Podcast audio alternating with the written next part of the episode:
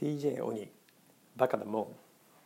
この番組はビジネス系のコンテンツを中心に独断と偏見で気になったものをピックアップします。必ずしも世間的に旬なものとは限りませんのであしからずそれではスタートです。はい、えー、今日のテーマは、えー、YouTube の低評価荒れるコメントチャットって何なのでしょうかというテーマです。えーと、つい先日、うん、アメリカ大統領選挙がありましたよね。それの、まあ、投開票の YouTube の特別番組みたいなものを、えー、ライブで配信していたのがあありましてそれを見ていました。あのバー某テレビメディアというか、まあ、TBS さんがやってた、えー、YouTube の生配信だったんですけれどもいやこれの、まあ、コメントとかですね評価がすごいなんか荒れてる感じがあって、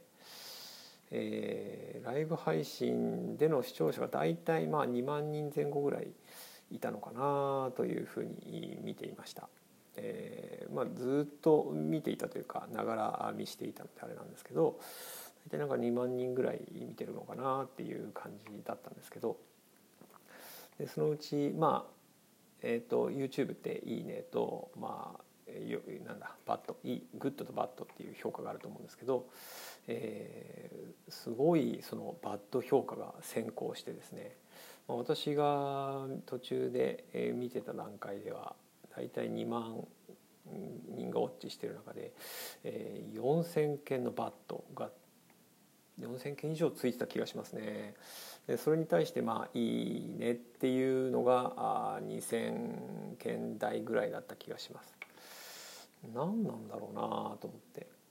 そんなに嫌なら見なきゃいいのになってそのライブで、えーまあ、チャットも流れていたので、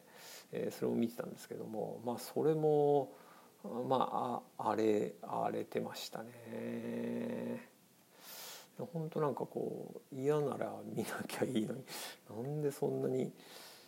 あの執着して低評価と、えー、まあ見ててあんまりこうね気分が良くないようなコメントをずっと長打ち続けるのかなというふうに思って見ていました。何なんですかねあのこの、えー、アメリカ大統領選でえーまあ、各ソーシャルサービス、まあ、特にツイッターなんかがですよね。あのいろんな変な情報偽情報とかですね嘘の情報が拡散されないようにというふうな対策で、えー、リツイート？リツイートの時には注意喚起を促すようなあ仕様にしてましたね。でまあ単なるリツイートするだけじゃなくて、まあ、そこに対してやするのであればコメントを添えてっていうふうなあ仕様にしていました。だその YouTube の評価についてもですね、まあ、例えば低評価をする場合には特に一言添えて記録に残るようにでこの低評価の問題なのがまあ、アノニマスというか誰だか分かんない、まあ、これあの特定の仕様はあるみたいです、えー、アカウントとあとはその IP アドレスとっていうので、えー、特定できる仕組みは今あるみたいなんですけどもまあそれにしたってその特定して、えー、そのユーザーをブロックするというのは、えー、少し手間がかかるみたいです。ということもあるので、まあ、リツイートと同様にその一言添えてえ、アカウントも記録に残るようにすればいいんじゃないかなというふうにふと思いました。まあなんかそういうリクエストみたいなものを YouTube 側に出してる人もいるようですけれども。でまあこのライブのチャットもまあひどかったっていうのはその低評価を煽るような人がですね、えー、言ったりしてうん、なんだか本当にあの見てて気分が良くなかったですね。で一部の情報によると、まあ、この低評価がそのダミーのアカウントっていうかそのボットみたいなので、えー、つけてるというふうな話もあるようです。まあ、ちょっとそうなってくるとあのあまりなんだろうな、まあ、そういうのの防ぐ策にもなるんじゃないかなと思うんですよねリツイートと同様に一言添えて記録に残るようなあ仕様になれば。うんまあと言ってもそういうのをねくぐり抜けて、えー、そういうボットとかでやってくる人もいるんでしょうが、うん、なんかそこら辺その仕組みでね、えー、防ぐことはできないのかなと思いました。まあ、一方でそのね、まあ、ボットっていう意味ではそのねあのちょっと話が変わりますけれどもそのフォロワーを増やすようなあ仕組みをまあ、お金で売ってるような人もいたりして、まあ、そういう意味ではそういうねこういうデジタル系のサービスで、えー、仕組みみたいなものは、まあ、やろうと思えばあ一回用にでもできてしまうところではあると思うので、まあ、完全な防御っていうのはないと思いますけれども、えーね、なんかそういうことをやってしまう人もいるということでどうしようもない部分はありつつも、え事前の策としてですねそういうことはできできないのかなというふうに思いました。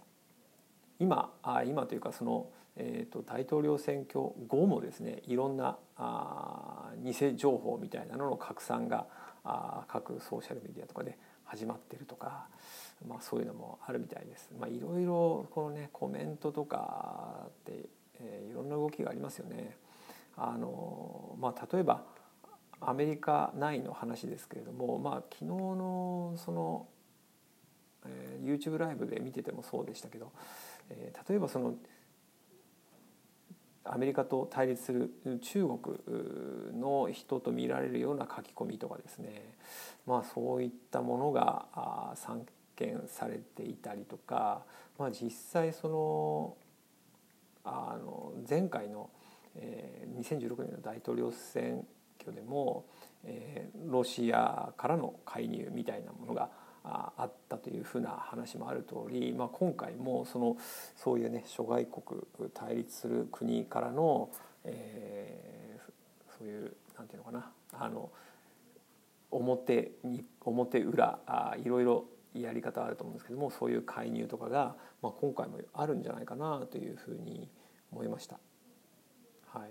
まあ、そこの辺もねあの意図してやってるケースとかっていうのも意図してやってるケースっていうのは、まあ、ちょっと私関連して思い出したのが、えー、以前、えーとまあ、安倍総理大臣の時にですねえー、それも確か YouTube か何かで、えー、会見をですね、えー、配信していたことがあったと思います、えー、ちょっとあれは何の企画だったかふと思はっきりとは思い出せませんが。でその時もああれはニコニコニコ動画だったかな。あれもなんかその、えー、コメントがいろいろあの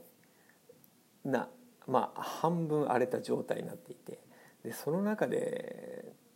何て言うんですかねあれはその一部によるとその官邸側が仕込んだのではないかというふうな評価するようなコメントがバーッというふうに流れてるケースもあったりしてですね。それはそれで非常に気持ちが悪いというかなんかまあ、それをこう暴くようなことをしてる人もいましたけど、まあ、これって仕込みだよねっていうふうなのを暴いてるような人もいたんですけども、まあ、それもだからあんまりなんかこうどっちにしても気分が良くないというか、うん、というのもあったなということをふと思い出したました。はい、はい、いかがでしたでしょうか。えーまあ、低評価みたいなことを私もしたことがないわけじゃないと思うあんまりわざわざしてないと思うんですけど低評価するぐらいならこうもうスキップしちゃうし、まあ、どうしてもあんまりなんかこう良くない、まあ、最近だとそのねあの YouTuber で、えー、問題を起こすようなことがあったりすると思うんですけどそういうのをもし見たら低評価みたいなことをしてしまうかもしれないなとは思いつつもまあ基本あまりそういうのをこうわざわざ見に行ったりするようなこともないので、